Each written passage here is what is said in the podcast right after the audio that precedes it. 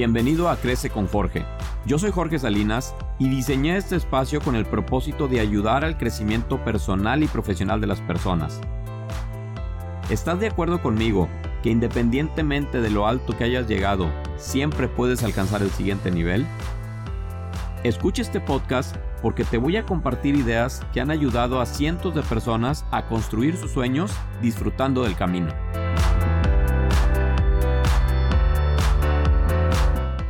Hola, bienvenido nuevamente a este episodio. Espero que te encuentres extraordinariamente bien y listo para aprender lo que el día de hoy te quiero transmitir. Te cuento que me siento muy contento porque llevamos ya cinco capítulos completos y el resultado ha sido extraordinario. He tenido mensajes de muchísimas personas agradeciendo el contenido, lo cual me llena de energía y de satisfacción y sobre todo me llena el espíritu para seguirte compartiendo más cosas que a mí me han funcionado y que al equipo al cual desarrollo les ha funcionado para cumplir sus metas, sus sueños y su propósito de vida. Durante los primeros cinco capítulos hemos estado conversando sobre cómo planear un proyecto, sobre cómo entrenar nuestra mente, pero creo que es momento de pasar a la acción, de llevar toda esta estrategia hacia acciones muy concretas que te empiecen a detonar en resultados rápidos y satisfactorios. Y de lo que te voy a hablar el día de hoy tiene que ver con encontrar tu prospecto ideal.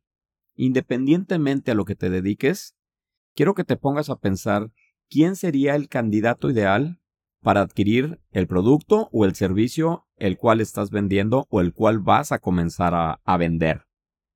Para esto, considero fundamental que te vuelvas un especialista en lo que hagas.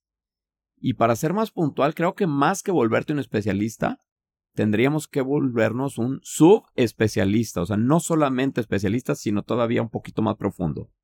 Para poder ejemplificar esto, voy a utilizar dos ejemplos con los cuales yo estoy muy relacionado.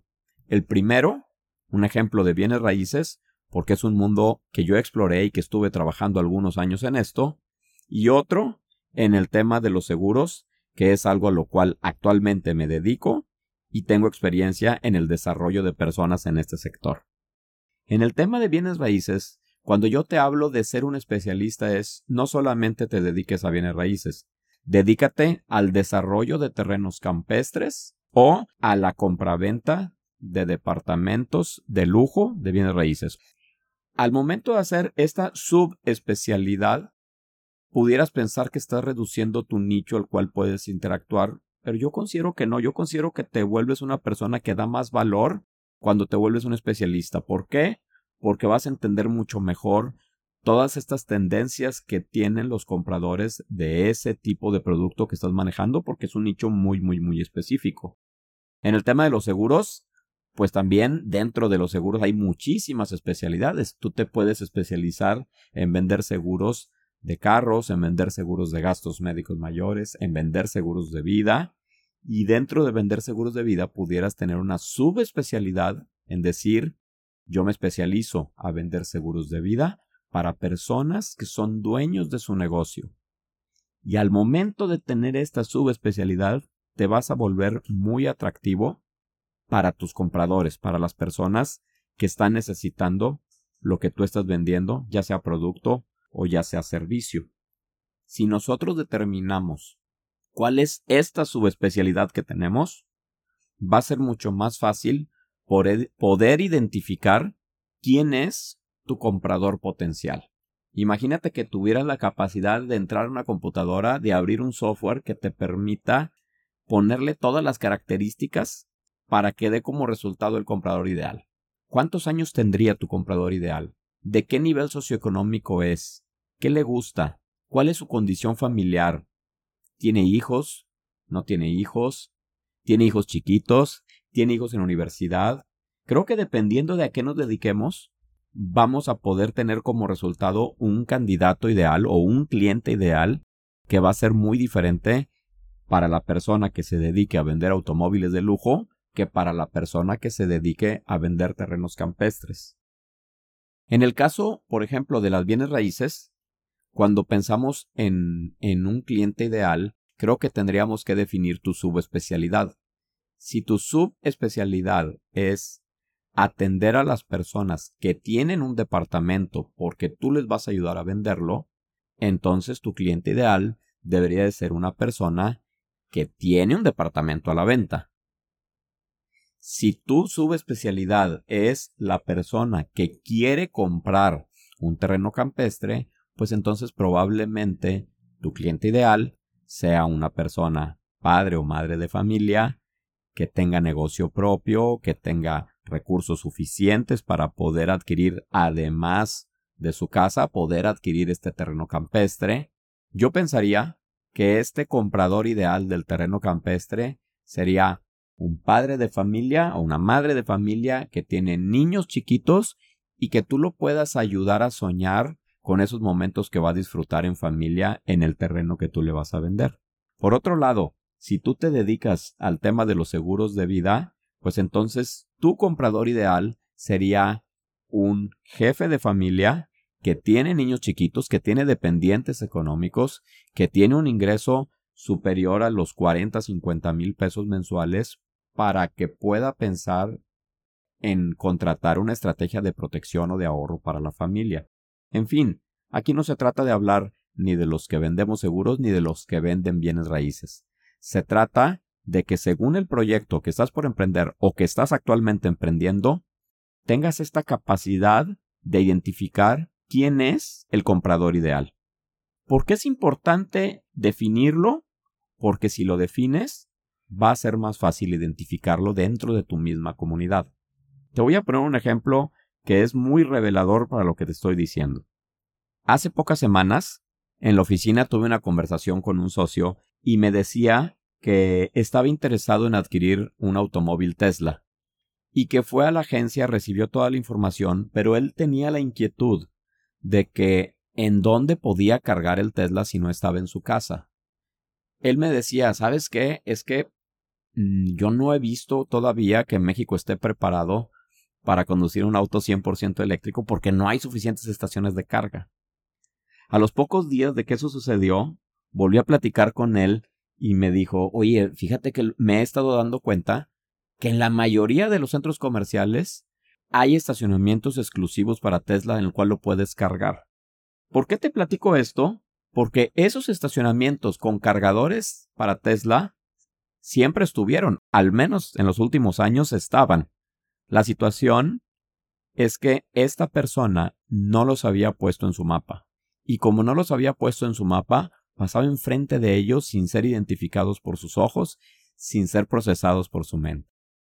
Y esta situación nos puede pasar con los prospectos ideales si no los tenemos identificados.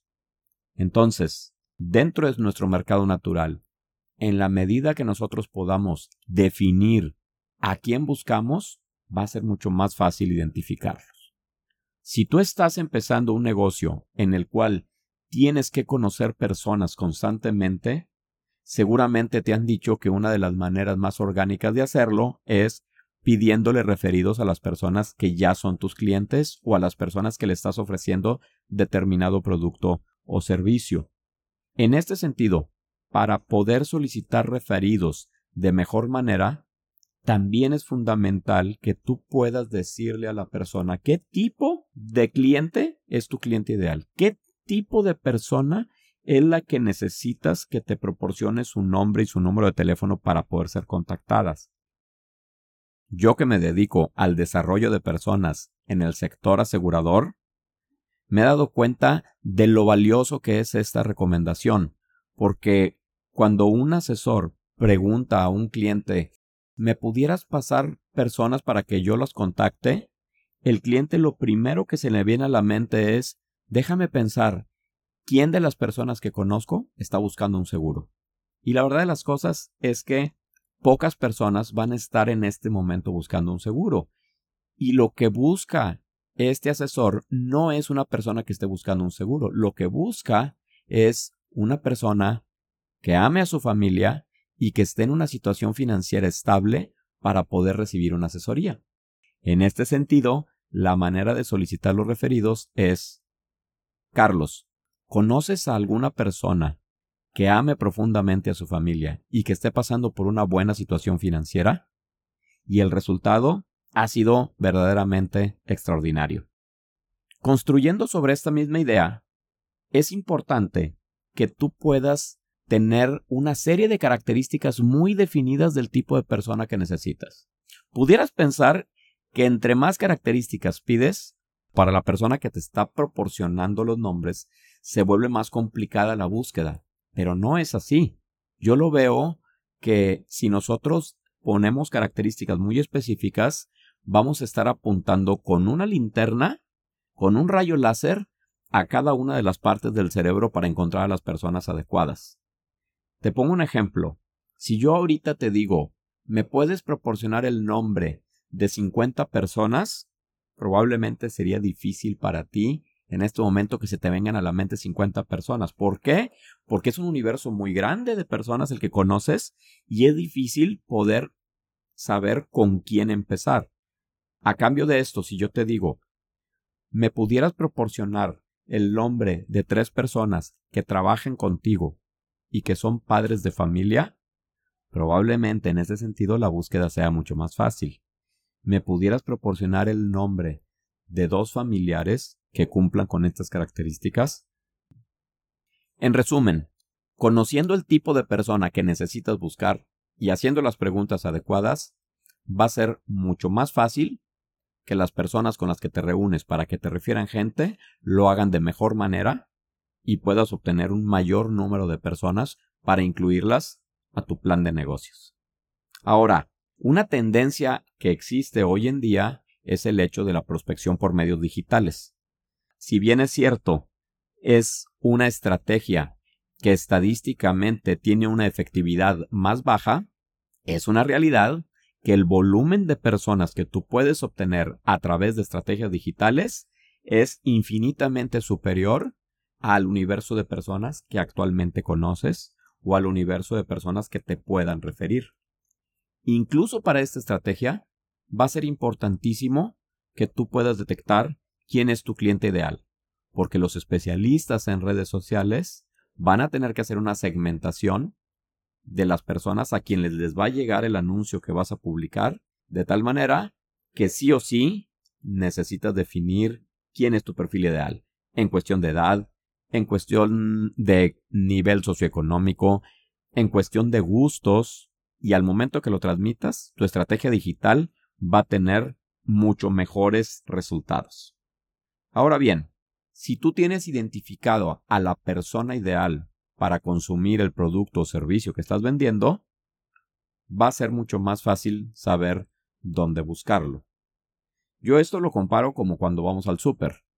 Una cosa es ir al súper teniendo claridad sobre qué vamos a buscar, porque entonces tú puedes definir en qué pasillo se encuentra y te vas a ir directo al anaquel donde puedes tomar el producto que estás buscando. De la misma manera, con los prospectos que tú estás buscando, si los tienes muy claros, vas a poder identificar en dónde se divierten, en dónde estudian sus hijos, cuáles son sus pasatiempos, dónde viajan, qué escuchan, qué consumen, y una vez teniendo toda esta información, va a ser mucho más fácil que los puedas encontrar, ya sea los que ya conoces y los tienes que abordar, o que te incorpores en comunidades en las cuales aún no perteneces pero que son comunidades muy compatibles con el mercado objetivo que tú estás buscando. Y una vez que tú determines dónde están estas personas a las que tú estás buscando, sería extraordinario que pudieras hacer un listado de todos los hobbies que tú tienes para que de alguna manera poder convertir estos espacios recreativos para ti, poderlos convertir en una oportunidad para relacionarte con tu mercado objetivo. Si te gustan las motos, bueno, ¿cuáles van a ser esos clubs en los cuales vas a encontrar a las personas adecuadas que puedan adquirir o que para ellos sea importante lo que tú estás ofreciendo? Si lo que te gusta es el senderismo, entonces tienes que identificar comunidades que compartan este gusto, pero que a su vez tengan características que vayan dentro del mercado objetivo que tú estás buscando y que son importantes para el crecimiento de tu negocio. Entonces, ya hablamos de volverte un especialista y de que al momento de que seas especialista vas a tener definido no solo tu nicho, sino tu micro nicho, vamos a saber qué les gusta, vamos a saber dónde están y vamos a saber cómo estar dentro de comunidades que nos contacten con las personas que son tu micro nicho. Y una vez que estés enfrente de cada una de estas personas, es el momento de presentarte con una frase de impacto. Esto se le conoce como el speech del elevador y va a ser algo de lo que te voy a platicar en el siguiente capítulo. Espéralo la siguiente semana y antes de que salga, creo que ya puedes empezar a implementar algunas de estas ideas con un solo espíritu. Que crezcas tú y que crezca tu negocio. Muchísimas gracias.